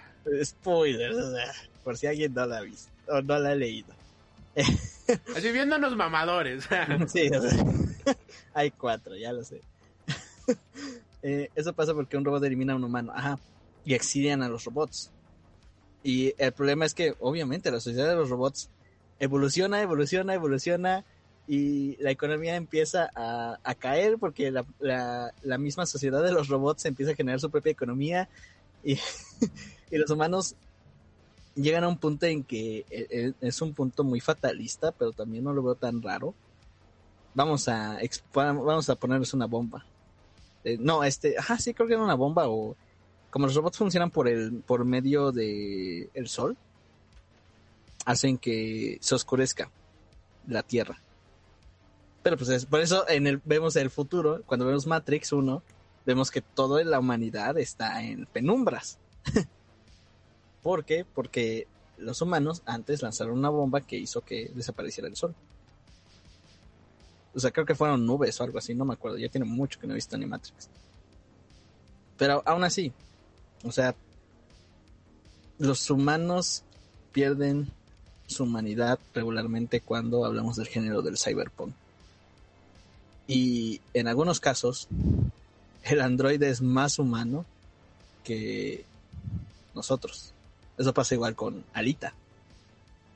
Te dices, o sea, Alita tenía muchos sentimientos. Hasta el doctor estaba así como, ¿qué onda, no? O sea, este, esta chica no es normal. Si Tenía le podemos llamar chica. aspiraciones, ¿no? También. O sea, ¿qué onda, no? Y algo que me gusta, por ejemplo, de Alita, no es que tiene sus propios gustos. De repente ves que le gusta el, el juego de la pelota y todo esto, ¿no? Se empieza a tener gustos adquiridos, se empieza a comportar en un inicio como un niño y luego acaba como una guerrera aquí super badass. Pero eso es lo bonito, ¿no? De estos seres que empiezan. Dice este de Darkseid, ajá. O sea, la conclusión de, Ani- del, del segundo renacimiento es eso, que los humanos causaron su propia destrucción. A tratar de destruir y, y Envidiar su de creación. destruir su- y envidiar su creación, sí. Que al final es eso, que a veces pasa. nosotros al, Freak Noob News nos va a terminar matando. a- nosotros al- la humanidad le tiene miedo a lo desconocido, a lo que no puede controlar. Y si no lo puede controlar, en algunos casos la solución es destruirlo. Tal como pasó en Dunas, tal como pasó en Fundación. Y El tema de la luna, un, tema muy recurrente también en Cyberpunk, digo en Blade Runner, que aquí lo vemos de nueva cuenta reflejado. Y la verdad es que la gente detrás de Cyberpunk hizo muy bien su tarea. Hicieron muy bien su tarea al agarrar todos los tropos del género, presentarlos, generar clichés, pero generar estos clichés tan sabrosos, tan buenos, que los disfrutas de muy buena manera. Que dices, esto está bien rico, esto está bien sabroso, qué bien me está sabe, qué bien me sabe esta historia. Porque realmente notas el amor, el cariño y absolutamente todo, ¿no? En esta producción que hacen que se vuelva, desde mi punto de vista, en una de las mejores series del año, ¿no? Al menos hablando de animación. Sí, la pongo al menos yo en mi top 3. De plano, es una bestialidad esta historia. Y este... um, pues nada, conclusiones, mi querido y asombroso hombre bolsa. Conclusiones. Pues yo creo que la, la conclusión es que vean Cyberpunk, la verdad es una serie muy buena. Que todavía, o sea, Alri lo pone, la pone en un punto muy alto este universo llamado Cyberpunk. Yo siento que todavía falta así como que un punto más tal vez para que ya alcance el punto más alto de unas de un ¿cómo se podrá decir? Multiverso de algo inolvidable, o sea, de algo que pueda trascender. Por ahí va, eh, pero por ahí va. Ajá, por ahí va. O sea, ahí va, ahí va. Yo siento que falta así como que uh, un poquito más. Que de todas maneras, el cyberpunk, o sea, no va mal. Es, es perfecto, es más, así como va, es, está bien. ¿Por qué? Porque el mismo cyberpunk es un género de nicho. Sí. No a todos les gusta el cyberpunk. Por lo mismo, no todos han visto Blade Runner, Quinto Elemento, este, No Robocop, mucha gente ha visto. Matrix. Matrix. Que Matrix, o sea, te entiendo que no te guste la 2 o la 3, pero la 1 es, es, el, es un buen concepto. es más, será el concepto del futuro. Y sí, y aquí, bueno, pues que todavía no nos tenemos que ir a conclusiones porque nos faltó un tema.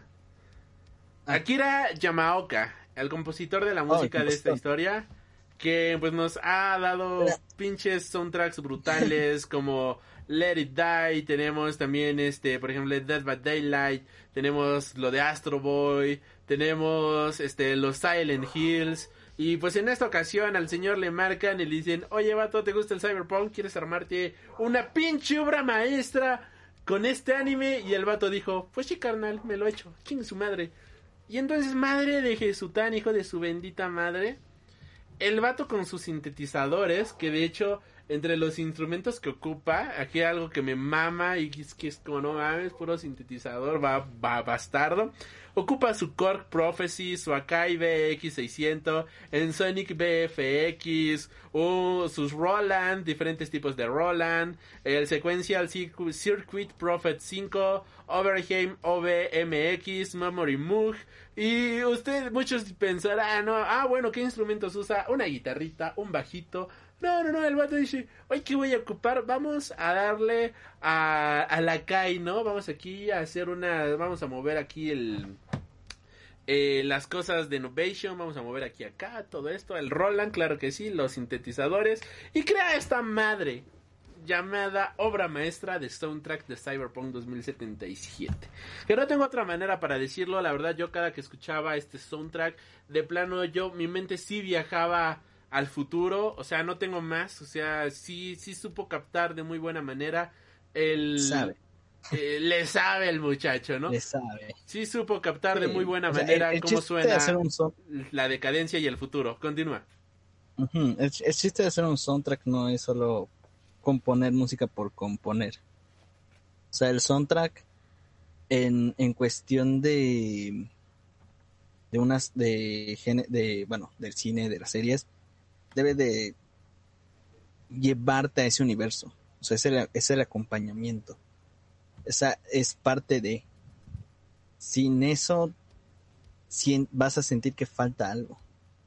Es más, eh, a pesar de Blade Runner y todos los demás, siento que en algunas partes les faltaba eso.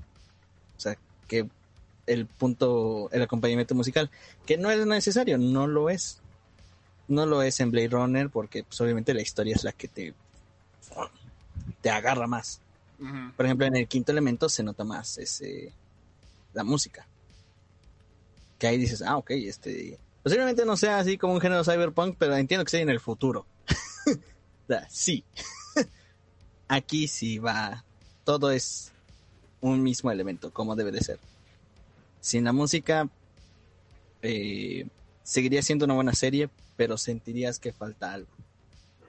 Entonces hizo un excelente trabajo. Completamente, completamente. Hay algo que este mencionaba un director y decía si te cuando te dicen que la fotografía de tu película estuvo bonita y es lo único que te dicen es que tu película es una porquería, porque la fotografía es lo que menos importa para este director, lo que más importa es la historia. Y qué bonito hablar de que aquí la animación estuvo brutal, el soundtrack estuvo brutal y la historia fue brutal. O sea, como bien acabas de acertar, mi querido hombre bolsa, esto fue un must completo. O sea, esto fue un acierto al mil por ciento. Eh, la animación también, güey, sí, la historia está brutal, la animación, no mames, la animación. O sea, me recordó muchísimo en algunos momentos a esta historia de Spider-Man, Into the Multiverse. Y wow, o sea, de plano Into the Spider-Verse. Sí, sí, sí, este, sí, sí, sí, sí. Y este, es que de plano, mucha gente o muchos estudios de animación, de- Disney Plus, ¿no? Bueno, Disney y Pixar. A ver, River, River, ¿qué pasa? Vente. Que mi perrito está aquí ladrando a los vecinos. Bueno, yo creo que sea donde va. O sea, estas de Y- animación. Y estas historias de animación, ¿no? ¿Cómo se enfoca? Están muy chingonas, la verdad. Pero no todo tiene que ser reflejar la realidad. O sea, la animación, como bien dice nuestro Guillermo del Toro, la animación no es un género. La animación es un cine, es cine por su propia cuenta. La animación es una forma de contar historias. La animación es una forma de contar justamente este Sí. O sea, aparte, la animación no hay un límite. O sea, el mismo límite es el lo que- pone el humano. Ajá, tú, tú eres el que pone límite en, en cuanto a la animación. Porque no la hay en sí. Y como es animación, o sea, puedes hacer lo que quieras. Claro, obviamente que tenga que ver con... O sea, que tenga sentido en, en el universo, ¿no? Que tenga su propio ritmo en el mismo universo en el que estás creándolo. Pero puedes hacer lo que tú quieras. Y eso es lo, lo genial de aquí, de, de Cyberpunk. Que sí es... Hay aspectos muy geniales que en cuanto a animación, o en cuanto a, a anime, si lo quieren ver así, difícilmente se van a olvidar. O sea, es algo que, que va a quedar. Es como cuando, en mi caso, ¿no? Me acuerdo mucho de cuando Shinji se enfrenta al primer ángel. O sea, es algo que te quedas, ¿qué? O sea, igual aquí hay, hay esos momentos. Entonces, es algo, o sea, es un 10. Aquí la manera sí. igual, sí, sí, sí. Si yo quisiera ver algo malo, o sea, ya sería muy extraño. o sea, no- Rebuscarle, ¿no? Así. ajá, ya sería muy rebuscado, así de que hay puntos en animación en la que no se ven chidos y yo, pues sí, pero pues también no, o sea, no son, en primera no es siempre y en segunda siento que hay más puntos positivos en animación que puntos negativos, así que no, Algo, no puedo yo poner la balanza muy balanceada. claro. Algo que ocuparon en esta animación, por ejemplo, en esta imagen le acabo de dar pausa. Nuestro protagonista observando al villano, pero adentro del villano no se encuentra un rostro, sino se encuentra la ciudad.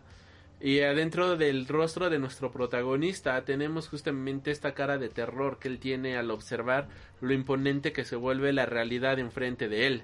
Esto es algo que en live action hubiera sido muy difícil de representar, pero en animación tienes la posibilidad de hacerlo de muy buena manera. Hay otra escena, esta que estamos viendo ahora, la manera en la cual nos habla de la ciberpsicosis que lentamente se empieza a apoderar de él, la manera en la cual él empieza a observar el mundo. Y hay otra escena que a mí se me hace muy bonita cada que lo ve cada que lo veíamos viajar en el metro en la cual veíamos en su mente esta escena.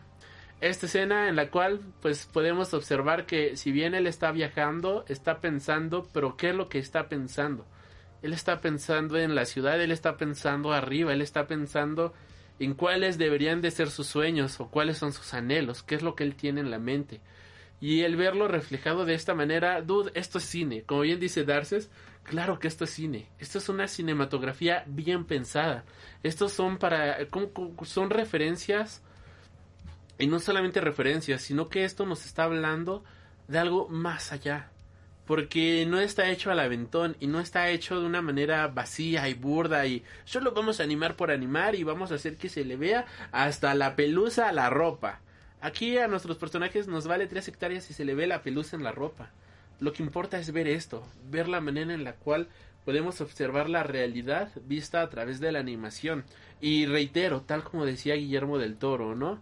Esta el árbol de la vida reflejado aquí en su columna vertebral también era algo que a mí me encantó bastante, ¿no? Bueno, al menos yo sí lo veía de esta manera, que representaba de alguna forma el árbol de la vida y cómo entre más implantes empieza a poner, este árbol lentamente empieza a desaparecer hasta que ya no quedan terminales nerviosas adentro de él y este árbol de la vida o esto que lo volvía humano desaparece por completo para convertirse en una máquina.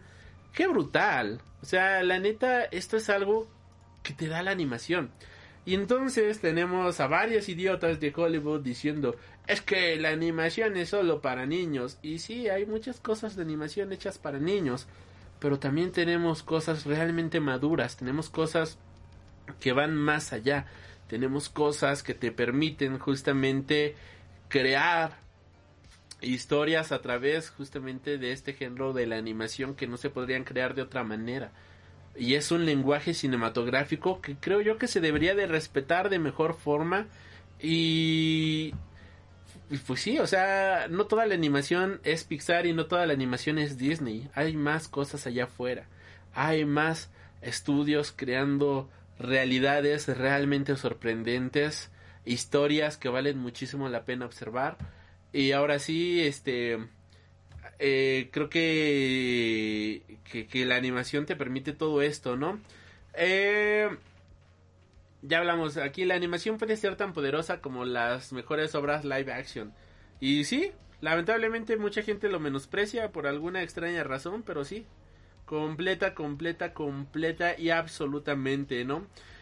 Este el, la polémica rapidísima, ¿no? Del personaje este de, ay, el de, de la Loli, justamente que eh, CD Projekt Red no la quería, pero que este eh, Trigger dijo, no, te me vas a la fregada, sí lo vamos a hacer. Es curioso justamente porque este Cyberpunk, algo que mencionó, digo, CD Projekt Red, ¿no? Algo que mencionaba esta Rebeca, claro que sí. Algo que mencionaba era de que Cyberpunk era un juego creado para que no existieran restricciones de cuerpo, que no existieran restricciones de absolutamente nada, ¿no? Y que todo el mundo pudiera verse como realmente quisiera ser. Y pues eso fue muy aplaudido incluso por la comunidad LGBT, por la aceptación, ¿no? De personajes trans, si se querían en su juego. Podías elegir incluso la sexualidad, ¿no? De tu propio personaje con diferentes diálogos y demás.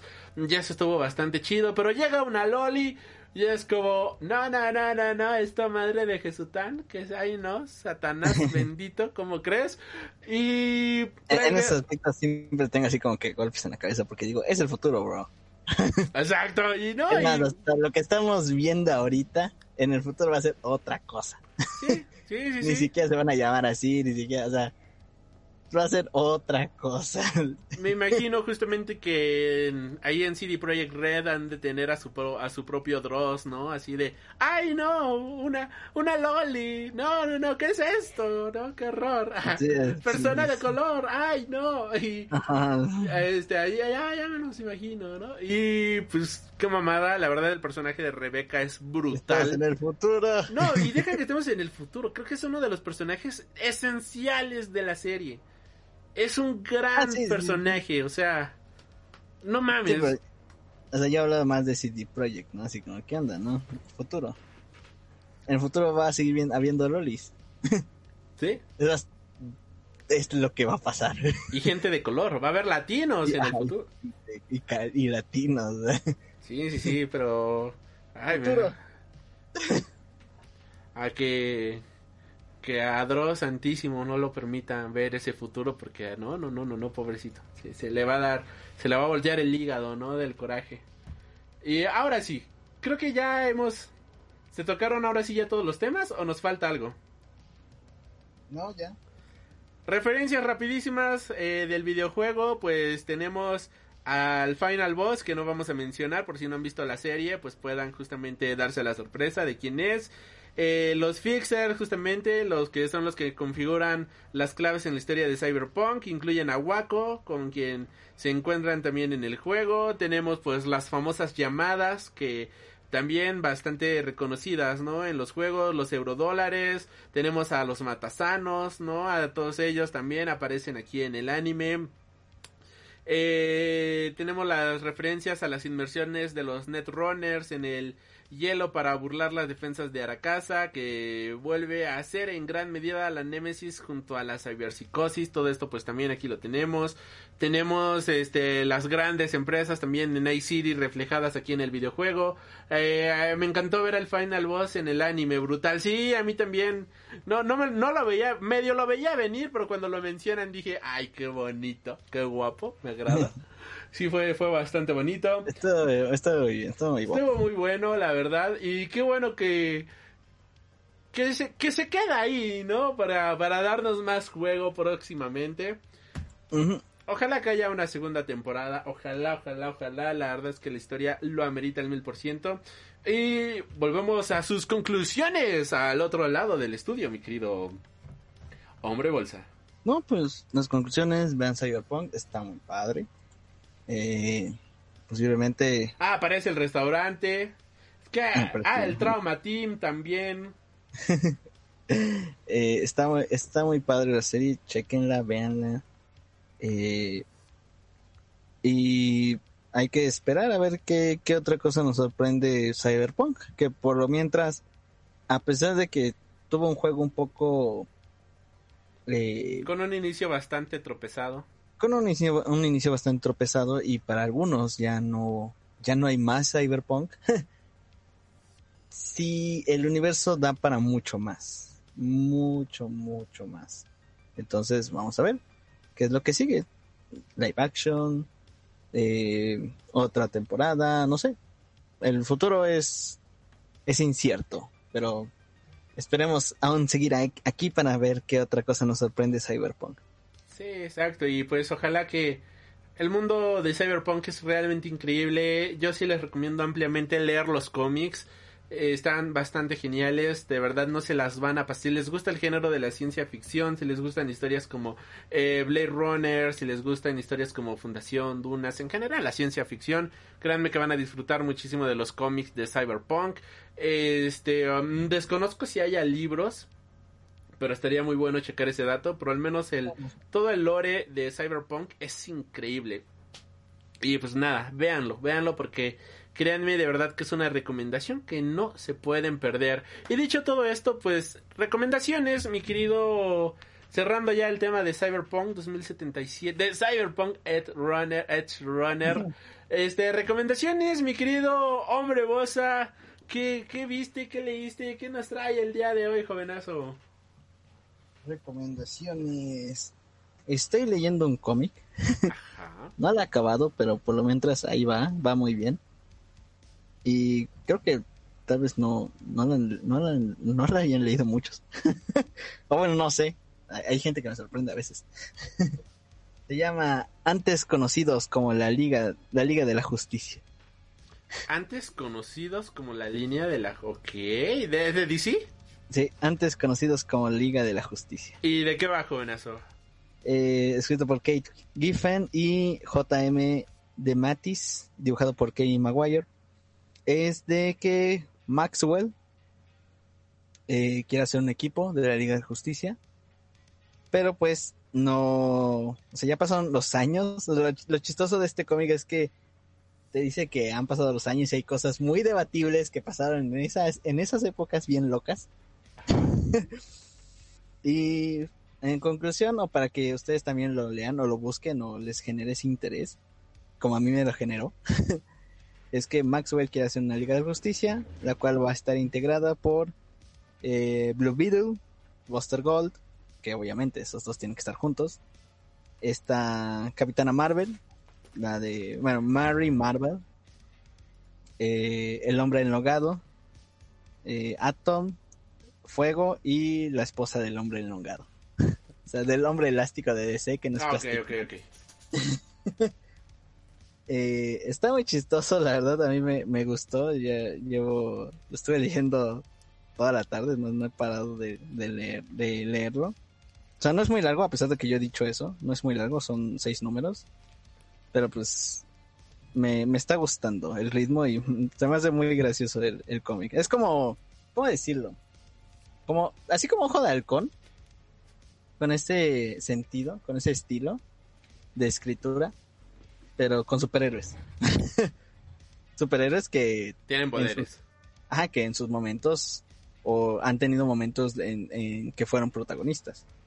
Pues son super- superhéroes hasta a veces de primera línea. Ok. Suena muy Entonces, bien, está, ¿eh? está muy padre. O sea, antes conocidos como la Liga de la Justicia.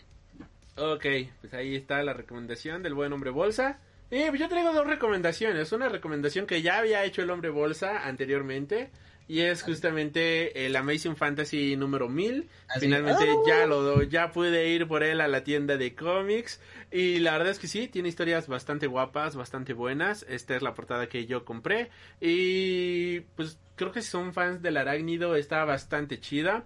Por otro lado, otra recomendación que acaba de terminar también esta semana, la semana pasadita, el cómic de Doctor Who Origins, cuatro numeritos también, bastante corta esta historia, en donde pues tenemos, ¿no? Eh, parte del origen de una de las doctoras que apareció en la última temporada, la doctora fugitiva, aquí nos, de Fugi- Fu- Fugitive Doctor, pues aquí nos presentan su historia en estas historia autocon bueno cuatro números súper cortita para dar paso justamente ya a la nueva temporada de Doctor Who. Vale muchísimo la pena para todos los que son Whovians. Y la recomendación principal la que ya también acaba de terminar damas y caballeros no dar crisis que también lo estoy leyendo pero esta recomendación la dejamos para luego. Godzilla vs Mighty Morphin Power Rangers acaba ya de terminar esta historia, cinco numeritos, una historia en donde los Power Rangers viajan al universo de Godzilla y pues no tengo nada más que decir muchachos, o sea, es amor puro, de verdad es una historia súper amena para toda la familia, si son fans justamente de los robots gigantes, si son fans de las criaturas gigantes de Godzilla y todo esto, aquí van a encontrar una de referencias increíbles. Es uno cómic que la verdad yo no sabía que necesitaba leer y qué bueno que lo hicieron, porque Dios, o sea, son los jodidos Power Rangers en el universo de Godzilla. ¿Qué, qué, qué, qué más puedes pedir? El arte, como se darán cuenta, es increíble. Estas son mis recomendaciones. De verdad, si no tienes nada que leer, si eres fan de Spider-Man, léete el número 1000. Ya lo había recomendado el hombre bolsa, ya tuve la oportunidad de leerlo y completamente es muy bueno. Próximamente le estaré haciendo su pequeño short, su TikTok a esta historia. Godzilla vs. Power Rangers, increíble. Y para todos los fans de la ciencia ficción británica, ahí está el cómic de Doctor Who, autoconclusivo, cuatro numeritos, una historia de origen como pocas. Ya es muy dif ya eh, y lo que me gustó muchísimo de Doctor Who es que ya es un personaje tan longevo que ya no es como cómo le cuentas una nueva historia de origen a alguien que ya su origen ya quedó predestinado, ¿no? Pero cuando sacas a la doctora fugitiva, ah, puedes poner el origen por qué se volvió el doctor fugitivo. Y entonces pues, puedes crearte una historia de origen del Doctor Who. Y eso es algo que no se ve todos los días, así que ahora que está el tema de la reina de todo Reino Unido de moda, pues estaría muy bueno que le echaran un vistazo. Y hablando del In Memoriam, no dimos el In Memoriam, falleció la reina Elizabeth II, que Dios la tenga en su santa gloria. Y fuera de mame, pues sí, fue un icono de la cultura pop. Estaba viendo que hizo, este, hay referencia de ella en más de 100 películas, tanto de Hollywood como de otras productoras. Ella fue un icono total, apareciendo en animes, en series de animación, apareciendo en, este, ¿cómo se llama? En series normales, live action, apareciendo en películas, dejando un legado con, de más de 100 películas, maldita sea, que tomaron el, la imagen de la reina para que apareciera ahí. Y pues sí, se fue todo un icono, ¿no? De la cultura pop. Yo creo que con ella ya nos despedimos completamente del siglo pasado, al menos en cuestiones de cultura pop en general. Y pues vaya, ¿no? Ahora sí que gracias, gracias por habernos acompañado el día de hoy. Eh, nos dice, estuvo buena la parte cuando Zane le dice a David, búscate una mejor vida. La reina salió en Minions y Pa- Pa- Paddington 2, sí, de hecho también este salió en Cars. Mm. O sea, ahí la versión de la Salió reina de Cars 2, Cars. salió en Cars 2, la reina. Este Salió- es, es todo un maldito muchas ícono. cosas. O sea, Simpson también. te digo, más de 100 apariciones. Cuando estaba viendo yo dije, what the fuck. Eh, Panini recientemente acaba de publicar Pluto también. Vayan a leer Pluto. La historia de Astro Boy. Ah, sí, es cierto. De escrita por este Naoki Urasawa. No manches, Pluto, en serio. Vayan a dar una vuelta. Ya le hicimos su video en YouTube. Ahí de hecho ya tenemos eh, de la edición española el video de Pluto, pero pues ahora que ya salió la de Panini, igual y le damos su su bonita revisada a esta historia, que créanme que es una obra que vale muchísimo la pena de la ciencia ficción. Y pues nada, eh, nada más que agregar, mi querido hombre bolsa. Eh, no. Estamos viendo pronto. Perfecto, pues muchísimas gracias por habernos acompañado el día de hoy. Eh, comercial rapidísimo para todas las personas que nos acompañan aquí en vivo. Les recuerdo que también estamos haciendo transmisiones a través de la plataforma morada. El día martes pues tocará hablar del más reciente episodio de... Los Anillos de Poder y el día de mañana pues estaríamos hablando de My Hero Academia para que nos acompañen ahí, claro que sí. Y pues también tú, mi querido hombre bolsa, eres bienvenido. Si estás leyendo My Hero Academia o estás viendo Los Anillos de Poder, acompáñenos a estas transmisiones. Ya sabe que vos es siempre bienvenido. Al igual que otras cosas, lo hago a mi tiempo. Perfecto. Pues no me queda más que agradecerles por habernos acompañado el día de hoy. Si nos puedes eh, recordar tus redes sociales, mi querido hombre bolsa. Que sí. Me pueden encontrar en YouTube como El Asombroso Hombre Bolsa y en Instagram como Ombrud, ombrud.ebolsa. Perfecto, pues nada, a nosotros nos encuentras como Freak Noob News a través de todas las retransmisoras de podcast, podcasting, habidas y por haber.